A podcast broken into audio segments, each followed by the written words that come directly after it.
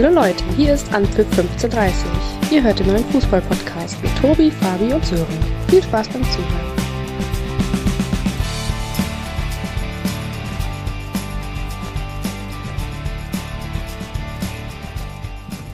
Mahlzeit zusammen, da sind wir auch schon wieder. Schneller als gedacht und eigentlich auch als geplant. Ihr fragt euch bestimmt, warum ihr uns jetzt schon so kurz vom Wochenende wieder hört. Es lässt sich in einem Wort beschreiben. Europapokal. Seit dieser Woche rollt der Ball auch wieder in der Champions League und in der Europa League. Wir wollen, um sowohl die Bundesliga als auch den Europapokal unter einen Hut zu bekommen, versuchen, in Zukunft freitags nach Möglichkeit kurz über die internationalen Spiele der Woche zu sprechen. Und ich freue mich, dass das so kurzfristig geklappt hat, dass Fabio und Sören auch Zeit hatten heute am Freitag. Grüß euch, Jungs. Mahlzeit. Hallo. Hallo, liebe Grüße aus der Karnevalshochburg Düsseldorf. Können uns ja glücklich schätzen, dass Fabi wieder nüchtern ist, nachdem er gestern Altweiber gefeiert hat. Habe ich nicht. Habe ich nicht, weil ich, äh, ja, jeder weiß es, äh, denke ich, oder man hört es, äh, bayerische Wurzeln habe, Allgäuer Wurzeln, auf die ich sehr stolz bin. Und wenn ich mit einer Sache im Rheinland nichts anfangen kann, dann ist es der Karneval. Jetzt habe ich mich geoutet. Jetzt hast du dich mehr als geoutet. Und Sören hat es ja letztes Mal auch schon gesagt in der letzten Folge, ist extra von dir weggezogen, um dem ganzen Narren zu entfliehen, richtig? Richtig, ja. Richtig. Gut, komm, dann lass uns gar nicht lange weiter quatschen. Es stand ein Topspiel unter der Woche auf dem Programm am Dienstagabend. Es wurde lange drüber gesprochen, viele Wochen im Voraus. PSG empfing die Bayern. Fabi, das Spiel, worauf wir uns alle schon seit Wochen gefreut haben. Und am Ende muss man sagen, ähm, kann man mit dem Auswärtssieg der Bayern mehr als äh, zufrieden sein.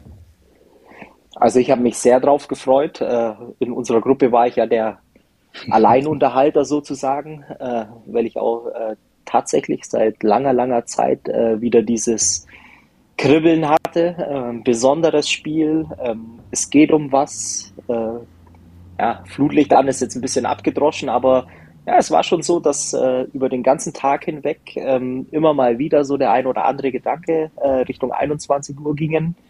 Hab dann äh, den Abend auch noch äh, ja, meine, meine kleine Tochter ein, eingeschwört, sozusagen. Äh, das war dann äh, mein Vorprogramm.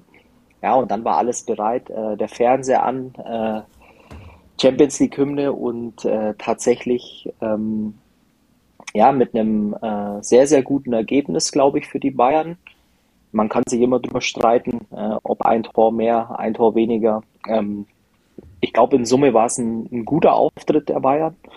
Und ich finde im Nachgang, und das werden wir ja mit Sicherheit auch gleich äh, besprechen, äh, dass die Bayern vielleicht auch äh, vor allem in der Presse ein bisschen zu schlecht weggekommen sind, meines Erachtens, weil man immer nicht äh, vergessen darf, äh, gegen wen man da an dem Dienstagabend gespielt hat. Mhm, das stimmt wohl. Fabi hat es gerade angesprochen, Sören. Ähm, Im Großen und Ganzen gute 70 Minuten kann man, glaube ich, sagen, Bayern eigentlich das bessere Team gewesen. Wenn man dann die erste Halbzeit zugrunde legt, eigentlich äh, erste Halbzeit quasi komplett dominiert. War schon ein bisschen überraschend für dich? Ähm, in der Form auf jeden Fall. Und äh, ich gehe da auch mit. Also 17 Minuten auf jeden Fall richtig guter Auftritt. Ähm, man hatte ja PSG wirklich im Griff. Ähm, Neymar, von Neymar und Messi war gar nicht zu sehen.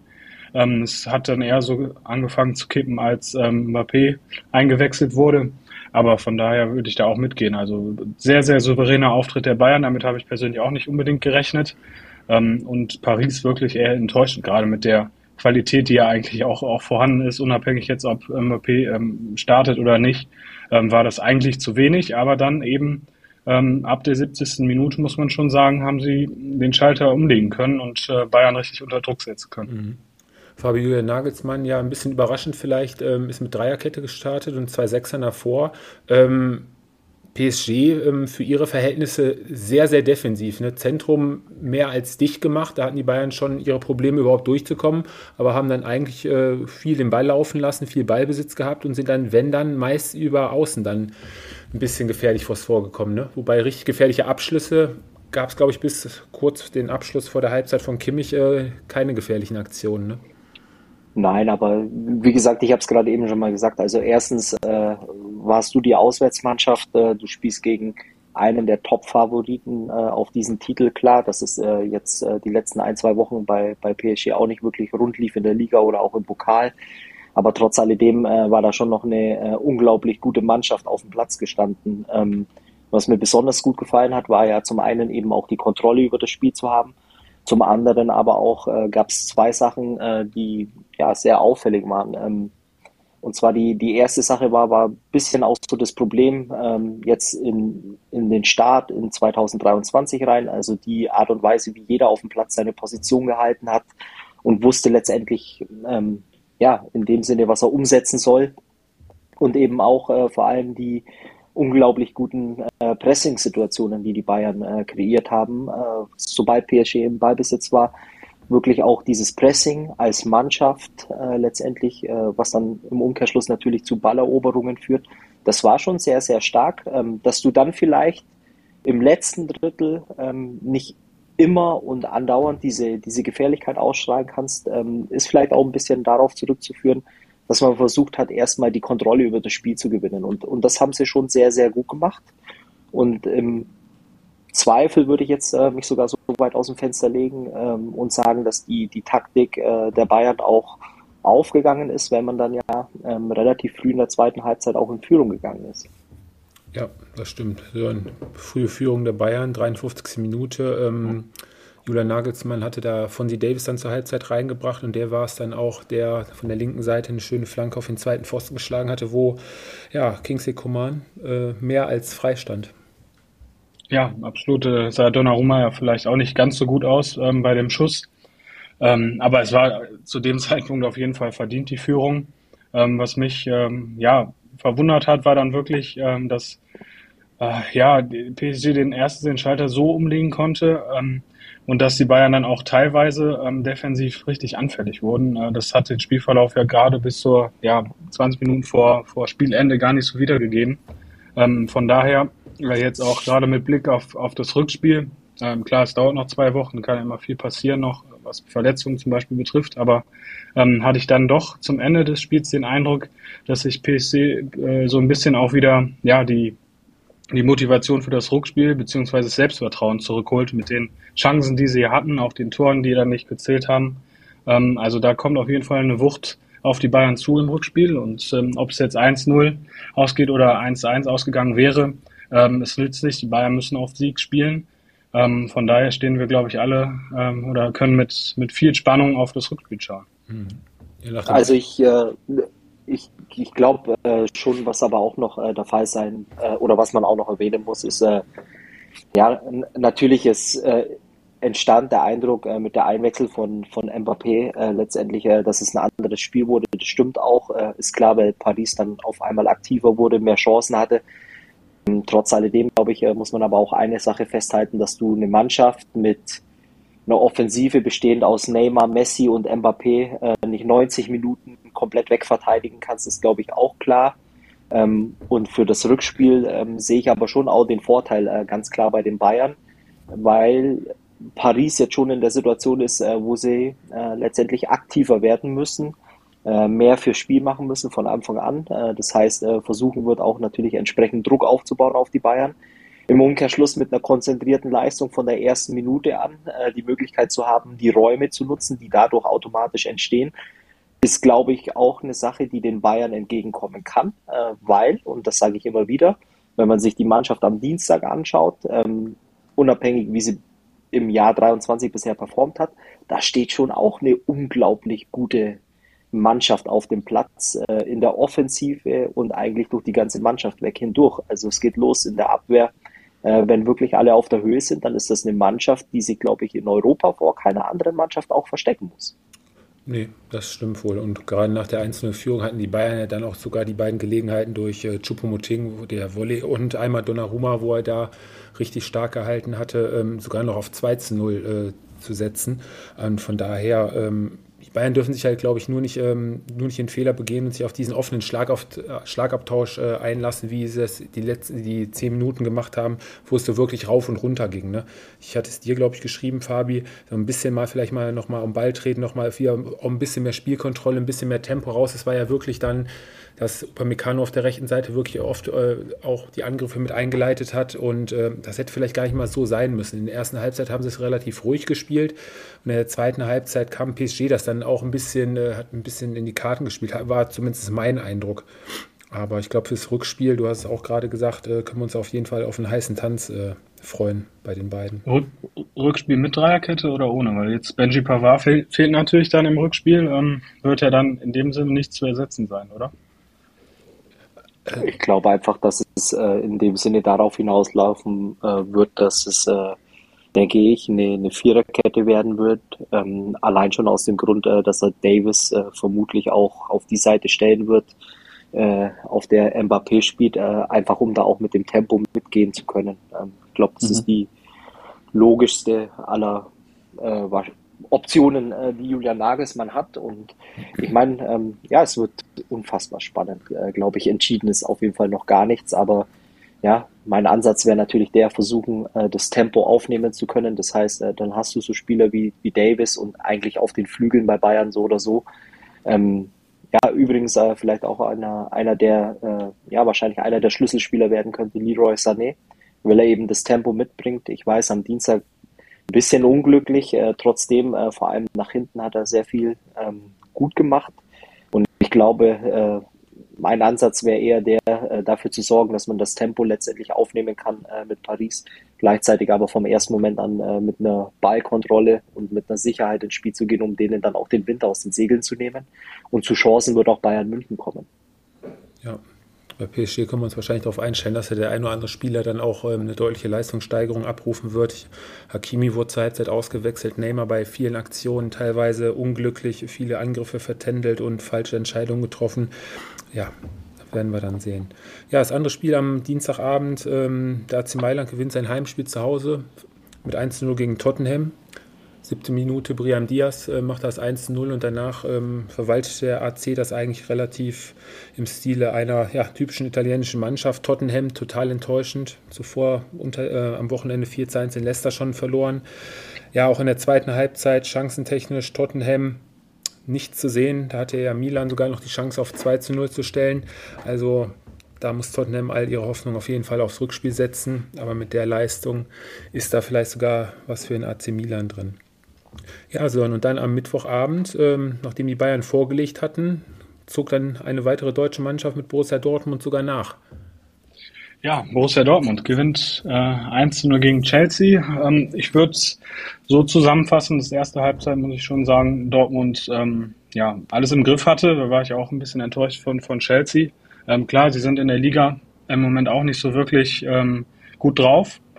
Ähm, aber da hätte ich mir schon ähm, ja, eine deutliche Leistungssteigerung gewünscht, die dann aber auch, das muss man auch wirklich anerkennen, äh, in der zweiten Halbzeit kam. Da hatte Dortmund ja auch wirklich Glück, dass das ähm, am Ende mit, mit 1 zu 0 ausging. Ähm, da hat Chelsea auch wirklich gute Chancen sich rausgespielt, war die bessere Mannschaft. Ähm, von daher würde ich unterm Strich sagen, war ein ähm, glücklicher Sieg, aber mit Blick auf die erste Halbzeit denke ich mal auch gar nicht mal so unverdient. Mhm.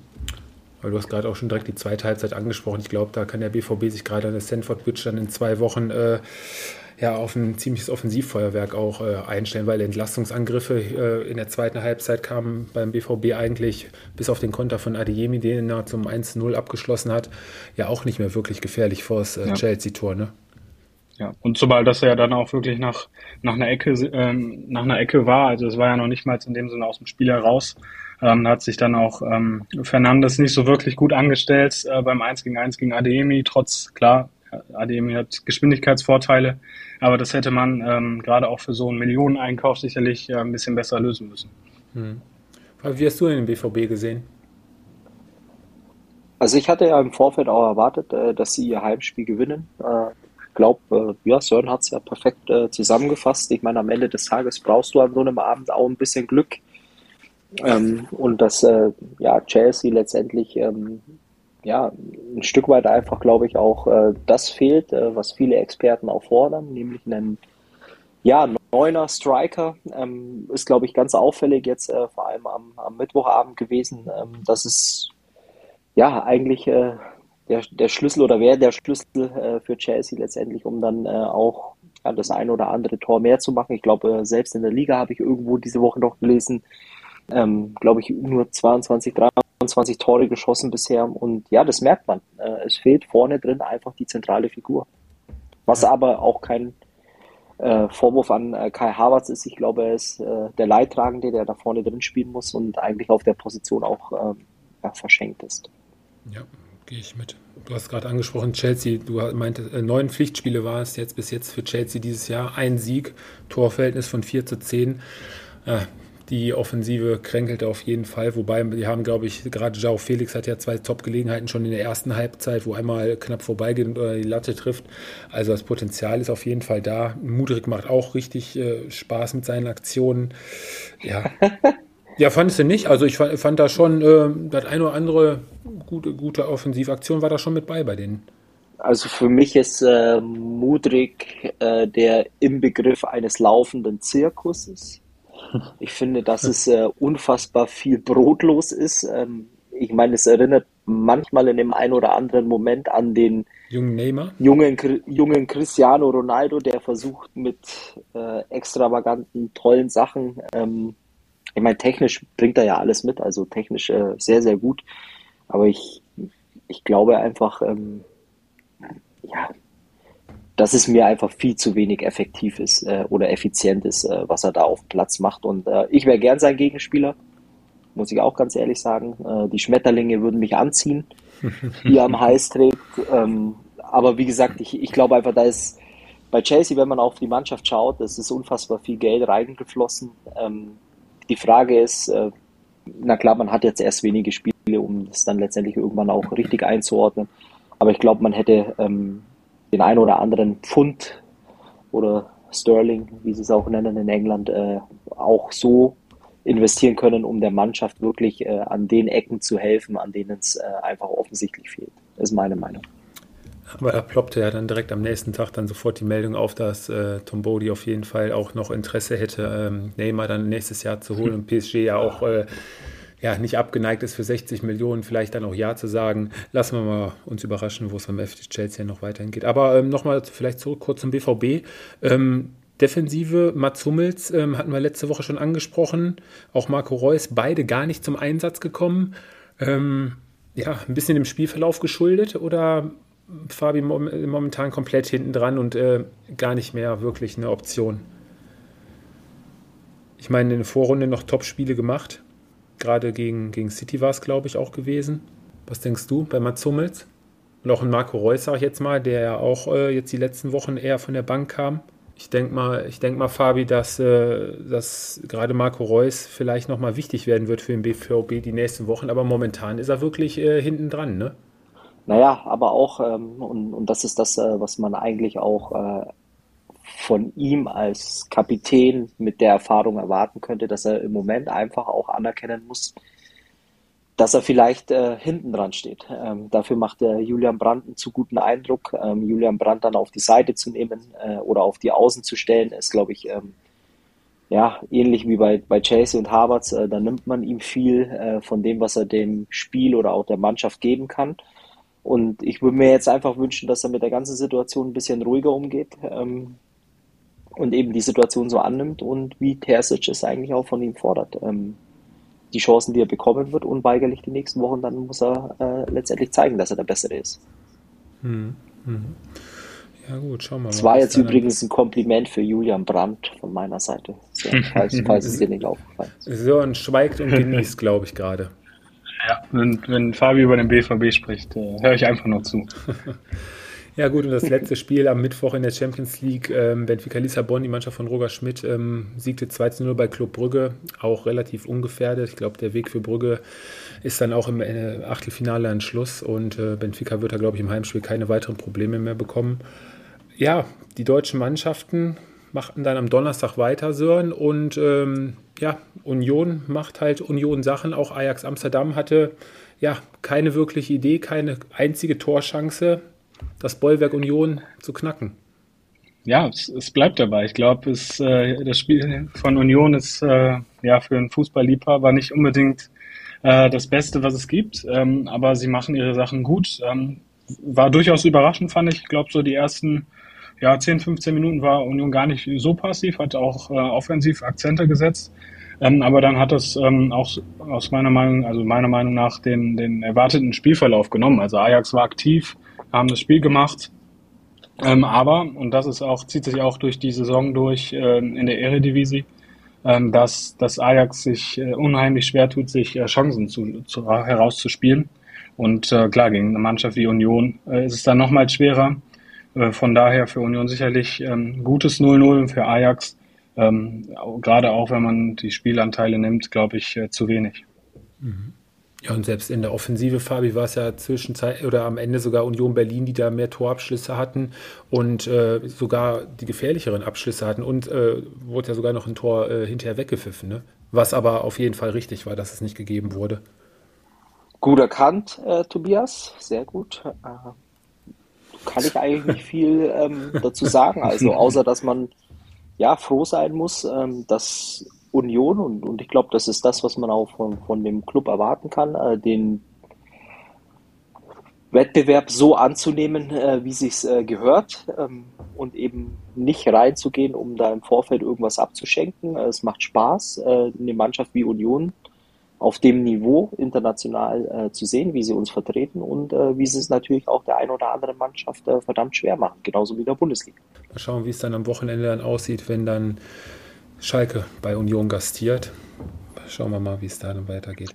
Ja, und ähm, die einzige Mannschaft, die dann ja mehr oder weniger unglücklich dann doch nicht die deutschen Farben komplett am Leben ließ, war Bayern 0 für Leverkusen, die in der Nachspielzeit sich sogar noch das 3 2 gegen den AS Monaco gefangen haben. Unterm Strich steht, glaube ich, eine ja, eher schlechtere Leistung von Bayern 0 für Leverkusen. Angefangen mit dem frühen Rückstand nach neun Minuten. Ich weiß, der Tor habt ihr ja wahrscheinlich beide gesehen. Ja.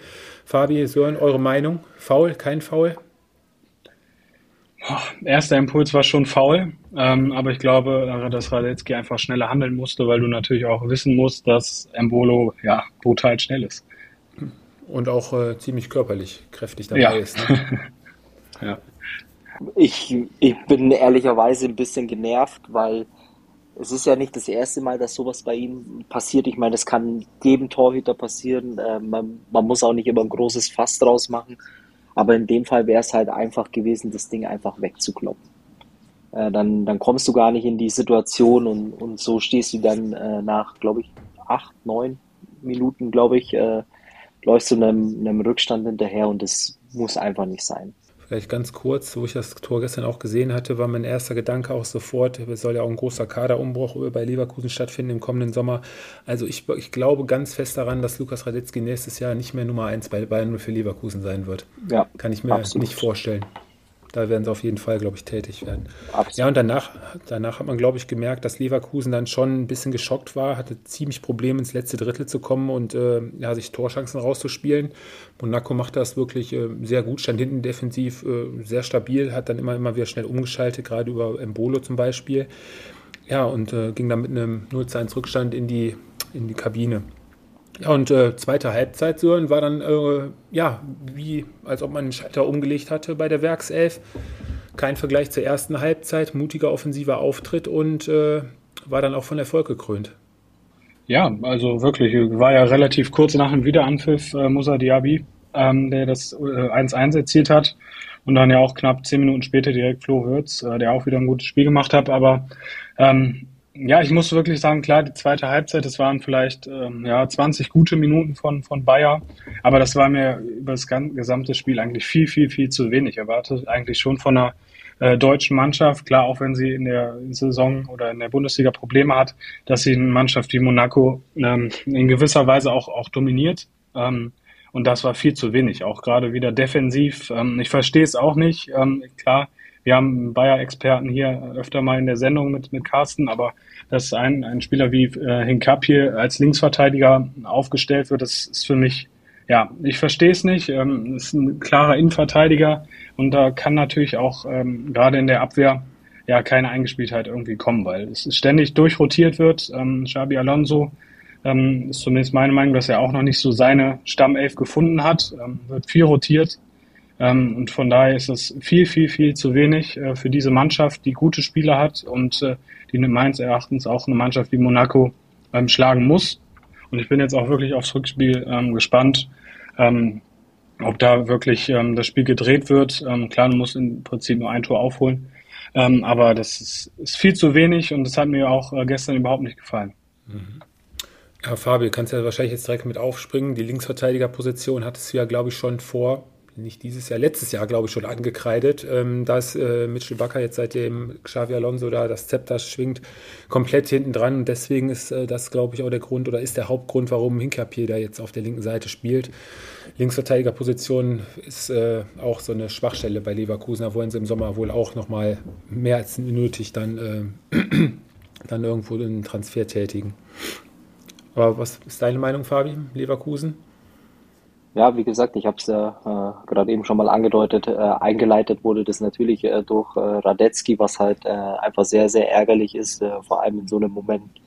Ähm, was mir dann eher weniger gut gefallen hat, war, dass man so viel Schwung hat ähm, oder mit so viel Schwung aus der Kabine kommt, 2 zu 1 in Führung äh, geht und dann eben ja ein Stück weit eben das Spiel so wild werden äh, lässt, was überhaupt nicht notwendig war, weil ich glaube, äh, nach dem 2-1 hättest du eigentlich äh, die, die Situation äh, gehabt, um da ein bisschen mehr Ruhe reinzubringen, ein bisschen mehr Kontrolle. Ähm, ja, dem war dann leider nicht so und die, die Quintessenz oder die Konsequenz ähm, am Ende war dann äh, der späte äh, 3-2 ähm, von Monaco. Ich meine, das ist dann nur so, äh, trotz alledem ist, glaube ich, im Rückspiel auch noch alles drin. Ja. Gibt jetzt keinen Grund, da, da sozusagen ähm, ja, die Segel zu streichen, sondern jetzt äh, kannst du nach Monaco fahren. Nächste Woche, glaube ich, sogar schon, oder? Ja, die Rückspiele sind nächste Woche schon bei denen, ja. ja. Mhm. Ähm, und da wirklich äh, mit voller Kapelle auffahren und, und alles versuchen reinzulegen.